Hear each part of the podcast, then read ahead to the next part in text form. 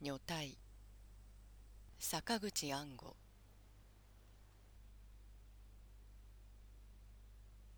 岡本は谷村夫妻の絵の先生であった。もともと素行の収まらぬ人ではあったが年とともに放埓募る一方で50を過ぎて筐体であった。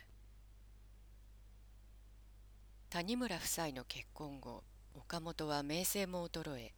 生活的に谷村に頼ることも多かったので金銭のこと隠した女のこと子供のことそれまでは知らなかったり横から眺めていたに過ぎないことを内部に深く嫌でも立ち入らねばならなかった。岡本は己の生活苦が芸術自体の宿命であるように言った。そして己を蔑むことは芸術自体を蔑むことに他ならぬという態度源氏をほのめかした。けれども彼の人生の目的が官能の快楽だけで遠く芸術を離れたことは否みえないと思われた。若い頃はともかく気骨も品位もあったと谷村は思った。今はただ金を借り出すための作為とずるさ。芸術を看板にするだけ悪どさが身にしみた。谷村は苦々しく思っていたがその無心には努めて応じてやるように心がけ小さな反感は慎む方が良いと思った。自分がこの年まで生きてきた小さな環境は自分にとってはかけがえのないものであるから人の評価の基準と別に小さく穏やかに守り通していくことは自分の部というものだと思っていた。その部を乗り越えて生きる道を探求するほど非凡でもなく真から情熱的でもない。そして小さな反感を取り除けば岡本の筐体にも愛すべきものは多々あった。ところがある日のこと虫の居所のせいで柄にもなく岡本にメンバーを加えてしまった。メンバというほどのことではないがなるべく自分の胸にしまって漏らさぬようにと心がけていたことをさらけ出してしまったもので努めて身辺の平穏を愛す谷村には自分ながら意外であった。彼は言った。先生は理解せられざる天才をもって自ら任じていらっしゃる。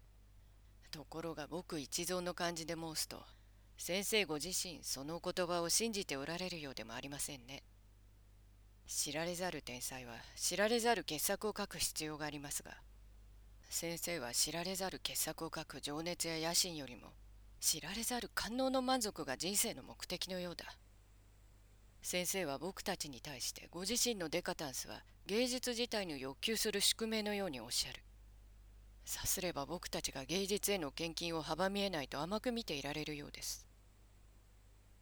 ころが世間は存外甘くないようです。なるほど世間は往々天才を見落としますが、それは天才の場合のことで、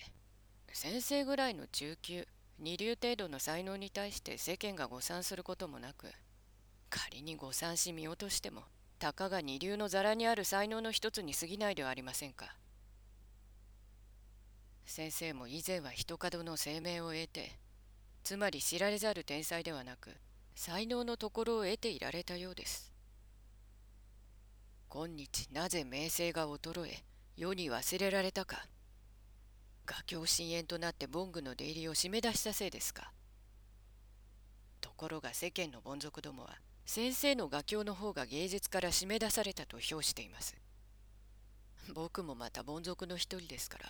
それ以上には見ておりません。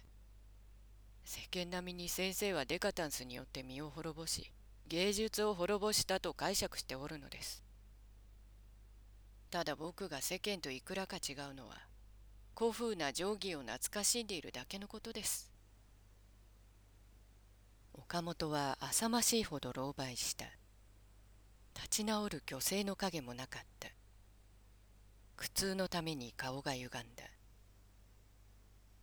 それを見る谷村は根が善良な岡本を不当に苦しめているようなわびしさに駆られた。